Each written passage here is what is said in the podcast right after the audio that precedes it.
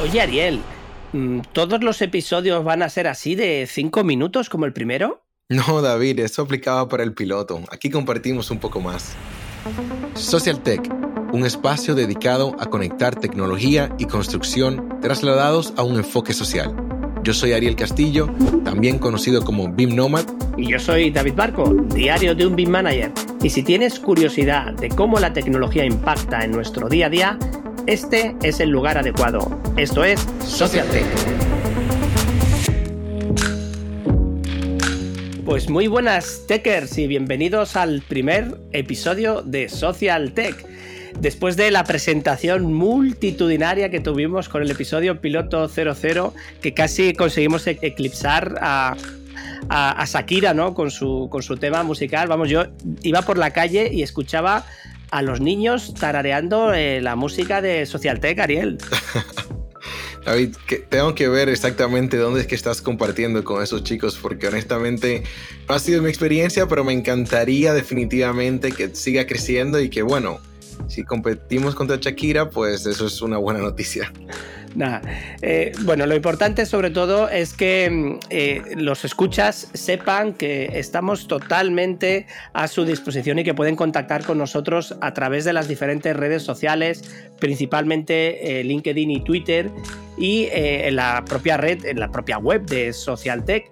Y por supuesto que tenemos un email al que también pueden mandarnos algún tipo de comentarios, que es hola arroba socialtech.info. Y bueno, David, pues obviamente la página web que es www.socialtech.info.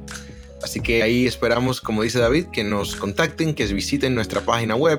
Y ahora mismo vamos cargando poco a poco estos episodios. Pues la idea es de que tengan un espacio más y una facilidad con ustedes comunicarse con nosotros. Hoy tenemos un episodio cargado de lo que viene siendo el concepto de tecnología social y cómo nosotros vemos ese concepto. Hablamos también de conexión con los objetivos de desarrollo sostenible y también hablaremos de algunos ejemplos prácticos. Pero antes de iniciar, ¿qué te parece si vamos con el tip de la industria, David? Este es tu tip de la industria. Bienvenidos a Tips de la Industria. Este tip está presentado por Berrelan, consultora estratégica de transformación digital especializada en BIM. Con nosotros está Juancho Morales. Hola, soy Juancho Morales y soy consultor estratégico líder en el área digital de objetos BIM de Berlán. ¿Qué rol juegan las personas en la transformación digital de las empresas? Es una gran pregunta, porque cada vez que se habla de la transformación digital, hablamos de los procesos, la tecnología y las herramientas, pero olvidamos muy fácilmente que detrás de todo esto existen precisamente personas que lo han hecho posible y que lo han creado con un objetivo claro de mejorar procesos y optimizar tareas, y las personas que toman la decisión de adoptar esas soluciones digitales para mejorar su vida. Por eso yo creo que el rol que tienen las personas en la transformación digital en las empresas es tan importante, ya que sin esas personas no sería posible dicha transformación. Las transformaciones y mejoras digitales y tecnológicas en las empresas las deciden las propias personas, que precisamente son las que tomaron la decisión de empezar ese proceso, y que son las encargadas de que la tecnología funcione, se mantenga y cumpla los procesos y objetivos deseados. Vamos, que sin las personas no hay transformación digital que valga. Pues muchas gracias, Juancho Morales. Muchísimas gracias a ustedes. Bueno, pues vamos al, vamos al tema, vamos al tema. Teníamos ganas de este primer episodio de lanzamiento y eh, pues al hilo, al hilo del nombre que tenemos en el, en el podcast de Social Tech, hemos empezado a adentrarnos en, en este concepto, ¿no? La tecnología social, la tecnología aplicada a los ciudadanos. Y lo primero que nos preguntábamos era qué es tecnología social, ¿no? Así que investigamos un poquito y bueno, pues nos dimos con un artículo bastante interesante de una multinacional de, de en el que venía una definición que, que os voy a citar, ¿no? Eh, define tecnología social como una corriente tecnológica con implicaciones filosóficas que utiliza todo el conocimiento disponible y las herramientas digitales a su alcance para transformar la sociedad. Es un término que surgió a finales del siglo XIX y que ha evolucionado hasta nuestros días, actuando de una forma transversal para identificar y resolver los principales desafíos de, de la humanidad, que son la desigualdad, la pobreza, el hambre o la democratización, el acceso a la energía, el trabajo, la educación y la salud. Pero nosotros queremos adentrarnos un poquito más en este, en este concepto y hacerla más cercana, ¿no? Porque al final todos estos grandes conceptos tan globales, ¿no? Parece que están pensados para grandes multinacionales o para grandes gobiernos y nosotros vamos a buscar esa manera de entenderla desde un enfoque eh, más cercano, ¿verdad, Ariel? Así es, y fíjate que esa definición que mencionas es súper interesante. No obstante, nosotros hemos hablado en cuanto a lo que viene haciendo el enfoque en sí de Social Tech, es de que queremos hablar también de tecnología, pero desde un enfoque social. Por eso conectábamos esas palabras, tecnología social. Cuando hablamos de un enfoque social, lo que estamos hablando es, bueno, tenemos personas, tenemos interacciones, tenemos un sinnúmero, digamos, de variables que van a relacionarse cuando hablamos de tecnología, cuando hablamos de personas, qué beneficios tienen estas personas en la misma y cómo se pueden llevar a cabo, digamos, una buena implementación tecnológica en cuanto a lo que viene siendo eh, innovación. Ahí hay que tomar en cuenta de que las personas todas somos diferentes entre el factor de psicología, de sentimientos, eh, cultura, etc. Entonces, el tema vemos de que es bien amplio. Nosotros vamos a tratar de ver cómo lo navegamos y lo llevamos a, un área, pero yo quiero resaltar de que estaremos nuevamente hablando de lo que es tecnologías específicas tanto para nuestra industria, pero también así aprendiendo de quizás otras áreas que puedan llevarse ese conocimiento para lo que es la industria del diseño y construcción. Sí, eso ya, ya lo comentábamos en nuestra eh, declaración de intenciones, ¿no? Nuestros 10 mandamientos del podcast, eh, cómo vamos a ir buscando eh, dar saltitos hacia el sector global obviamente apoyándonos en los conocimientos que tenemos en el, día a día, ¿no? Pero cuanto más abramos el abanico, más podremos llegar a dar soluciones, ¿no? Porque al final otro de los objetivos que tenemos en el podcast es intentar traer tips, traer cuestiones que puedan ser útiles para que cualquiera de los escuchas lo puedan eh, utilizar en su, en su día a día, ¿no? Como referencia eh, como, o como conocimiento. Fíjate que eso que mencionas, David, es exactamente lo que queremos. Yo estuve en una conversación con Steven Poppy, que trabaja para Hit Contracting, y resulta de que me pareció una persona súper interesante porque él viene de la industria de, la, de tecnología, de desarrollo de software. Y resulta que él hizo la transición hacia lo que es la industria de la construcción.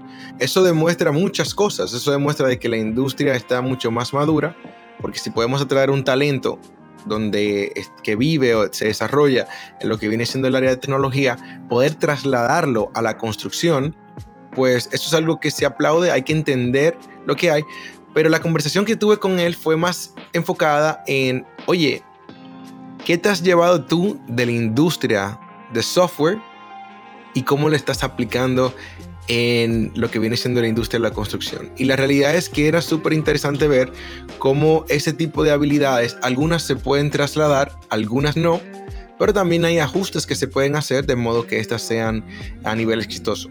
Bueno, y continuando eh, con, la definición que, que estábamos viendo del artículo anterior, mm, podemos avanzar que la tecnología social para articularla de alguna manera, ¿no? Como bien estaba diciendo antes Ariel, es, es un elemento tan complejo, eh, tan grande, eh, tan intrincado que necesita algo que lo articule, ¿no? Entonces, eh, la tecnología social va a ser uno de los grandísimos aliados de lo que pues, eh, se, ha definido dentro de la sociedad como uno de los hitos más importantes que son eh, los 17 Objetivos de Desarrollo eh, Sostenible para el 2030 que aprobó la Organización de Naciones Unidas ya pues, hace, hace unos cuantos años, en el, en el 2015.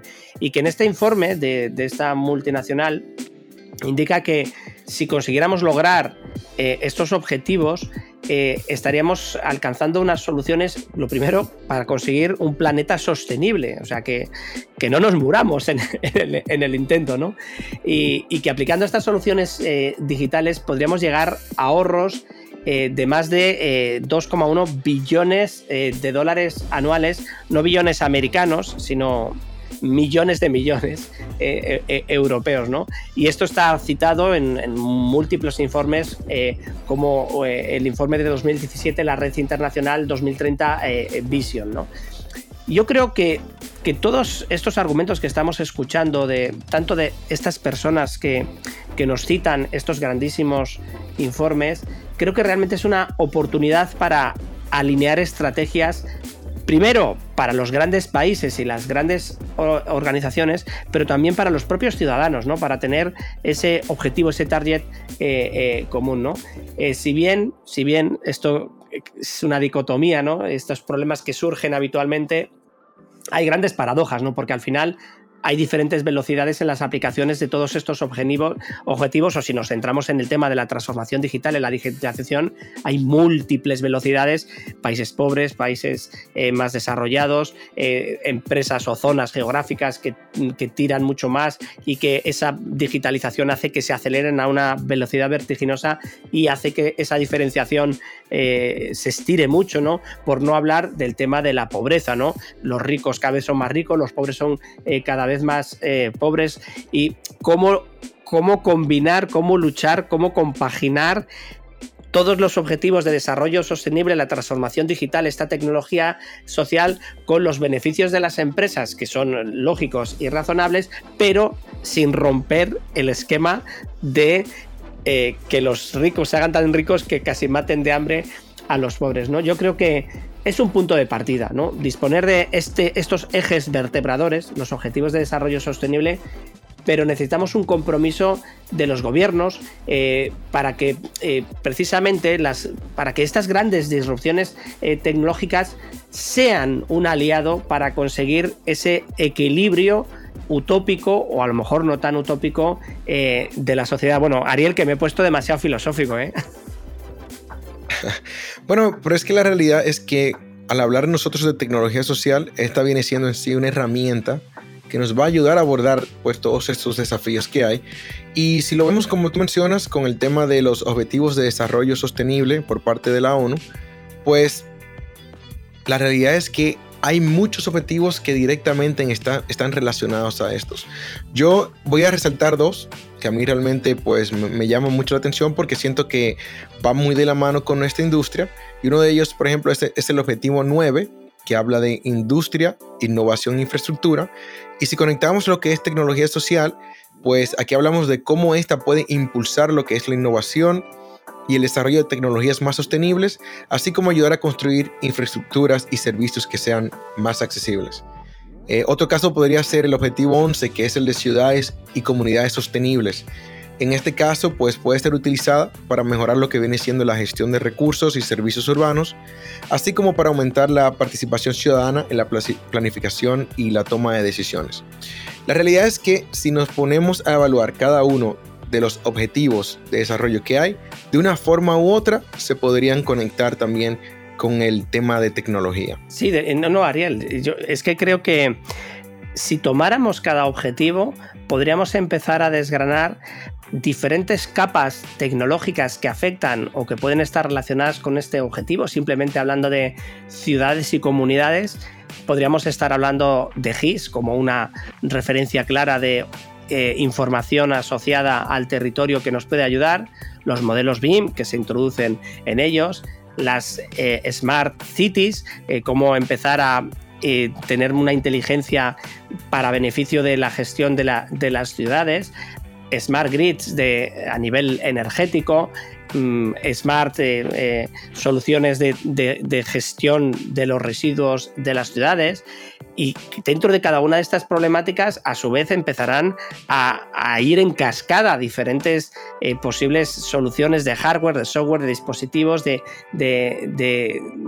recopilación de datos, de integración de datos, de análisis de datos, que ayuden a toda esa gestión y por lo tanto a ordenar los indicadores que tiene cada objetivo para poder ser medidos y ver si todos estos eh, objetivos se están cumpliendo de, una manera u otra. ¿no? Al final, eh, hace muy poquito estaba en una jornada sobre innovación social, que para mí es el trending topic mío personal de los próximos años, y, quedaba abrumado eh, por cada, o una de las conferencias o tips que, se estaban dando, porque al final lo que te van demostrando es qué sencillas serían de aplicar las soluciones y cuán complejas son cuando se empiezan a, interrelacionar con las personas, con las tomas de decisiones, cuando afectan a, un ser humano eh, y, cómo todo eso eh, pues tiene, pues como decíamos antes, también grandes paradojas, ¿no?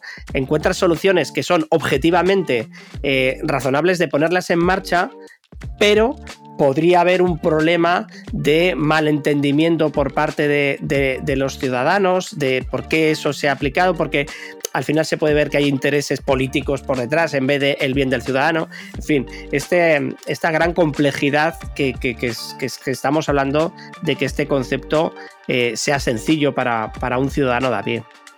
Y la realidad, David, es que exactamente eso que dices es, digamos, la belleza y la frustración que trae todo este tema, ¿verdad? Porque a fin de cuentas, pues somos personas.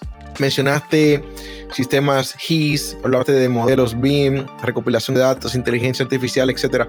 Todo lo que pudiéramos mencionar, pudiéramos eh, crear una visión de cómo nos va a impactar, pero debemos recordar de que esa va a ser nuestra visión. Es el caso quizás utópico, es lo ideal. ¿Qué sucede cuando incluyes personas que no están listas para un cambio, que por naturaleza son, presentan esa resistencia. ¿Qué sucede cuando hay personas que están muy motivadas con esa visión, pero pierden el enfoque quizás o el tacto con las personas en la que a fin de cuentas una solución tecnológica que no considera la persona a la que está impactando, pues es un fracaso si te fijas, podría no funcionar. Hay, un sinnúmero de casos donde se hablan de, de tecnologías que se, estaban contemplando para un uso y resulta que el usuario final nunca se le preguntó. Pero precisamente esta, eh, eh, es que creo que esa es la verdadera la bondad de la tecnología social, que busca traer las sensibilidades de los usuarios finales a, la realidad o a la esencia de la, de la innovación, y que mm, trata de huir de el interés puramente económico o egoísta de la, del innovador o la empresa o el gobierno que quiera tomar esas decisiones y, ahí también eh, eh, está en la dificultad ¿no? de conseguir alinear ese, esos objetivos. Entonces, bueno, yo, yo creo que, son cuestiones bastante, bastante filosóficas, como estamos diciendo, y que darían, darían lugar casi para un congreso, ¿no, Ariel? Así es. Y David, fíjate que y más, más adelante vamos a hablar de, todos estos temas eh, muy específicos, pero algo que ha sido bastante últimamente es escuchar esta integración entre tecnología, procesos y personas. Y nosotros hemos decidido enfocarnos más en el tema de las personas, precisamente eso, porque es la variable quizás más complicada de entender y de manejar. Lo voy a súper simplificar y no digo que sea así, pero tecnología se soluciona muchas veces simplemente teniendo el presupuesto y hacer una compra, ¿verdad? Eh, hacer un proceso, pues se puede monitorear y redactar un proceso. Pero cuando entramos con el tema de personas, es ahí donde, ¿cómo garantizamos de que las personas están entrenadas, están capacitadas, están interesadas, etcétera? Así que yo creo, David, que va a ser un, tema bien interesante y que obviamente vamos a tener información y capítulos, pues como dices, para congresos, libros, podcasts, de todo. Sí, entonces yo, creo que una de las formas de aterrizar eh, todo esto es eh, viéndolo desde el punto de vista de ejemplos. Ejemplos de diferentes eh, tecnologías que existen dentro del sector o que, bueno, que están cerca de, en este caso, de Ariel o, mía, y que podemos hablaros de ellas para ir viendo cómo se materializa. Espera, espera, David. Espera, un momentito. Es que producción dice que, que ya está bueno por hoy. Un momentito.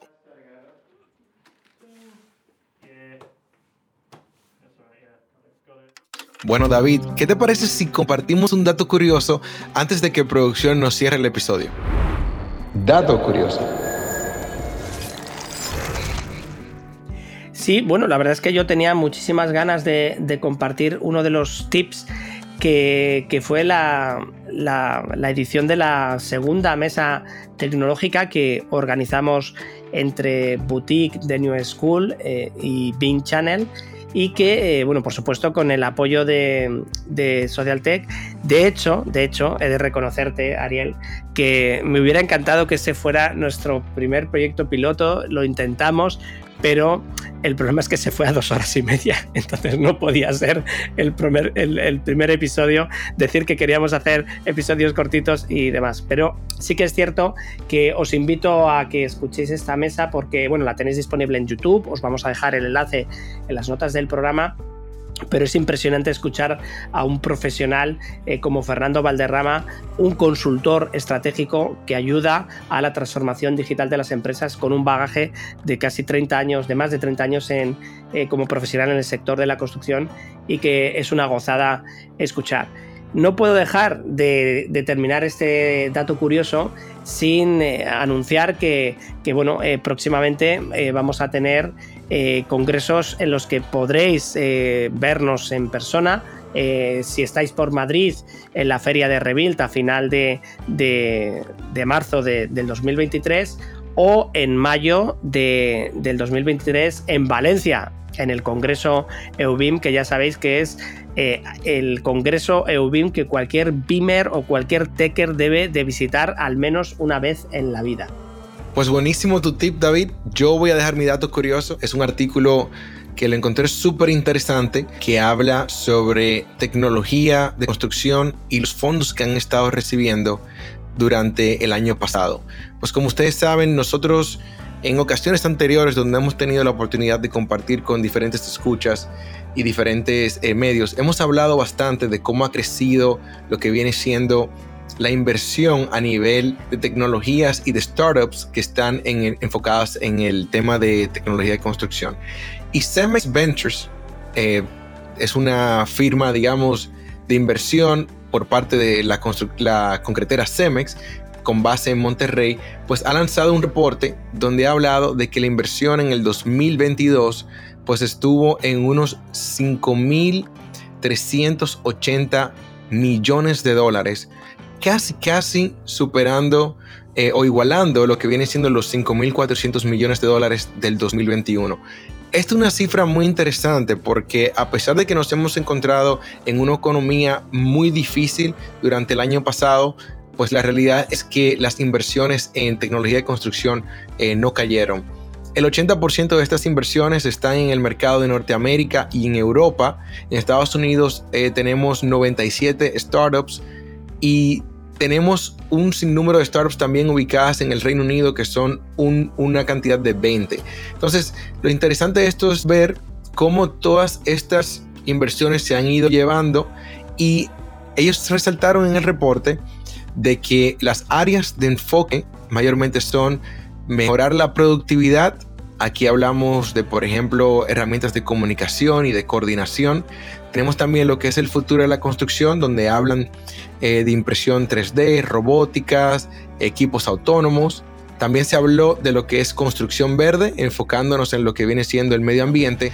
Y tenemos también la última que es las cadenas de suministro, donde también se vio un crecimiento en lo que viene siendo la solución de problemas para proveer materiales a tiempo. Así que yo creo que es algo súper interesante ver cómo la inversión sigue creciendo a pesar de lo, que se encuentra, digamos, eh, cómo se encuentra la economía. Y pues imagínate, si Cemex Ventures está entregada en esto, pues no me sorprendería de que comencemos a escuchar innovación por parte de Latinoamérica también. Bueno, bueno, bueno. Para nosotros ha sido un placer compartir con ustedes una breve introducción de lo que es tecnología social. Y la realidad es que vamos a tener una segunda parte donde te vamos a dejar un adelanto de qué viene en ese episodio. A mí esta iniciativa me ha inspirado para ayudar a otras ONGs, ¿no? Tenemos una sensibilidad especial por el mundo de los animales el podcast lo estamos grabando, uno en Bilbao, el otro en, iba a decir, en Minnesota. No se, no se sabe, no se sabe dónde ya. No se sabe dónde estás, no se sabe dónde estás. Y de ahí surgió la idea, ¿no? De nos juntábamos en la plaza, pero estamos en el siglo XXI y la plaza puede ser virtual. Sí, sí, ahí hay una tecnología social que se llama mezcal y tequila que esa es muy peligrosa. Pero no desesperéis porque durante espera, que sabemos que se os va a hacer muy, muy, muy larga, no olvidéis seguirnos en nuestras redes sociales, darle un like, un corazoncito, cinco estrellas, un unicornio a nuestro podcast y compartir con otros profesionales y amigos. Nos vemos en el camino de los datos. Adiós, goodbye, agur. Pero bueno, ¿y será que el equipo de producción se volvió loco?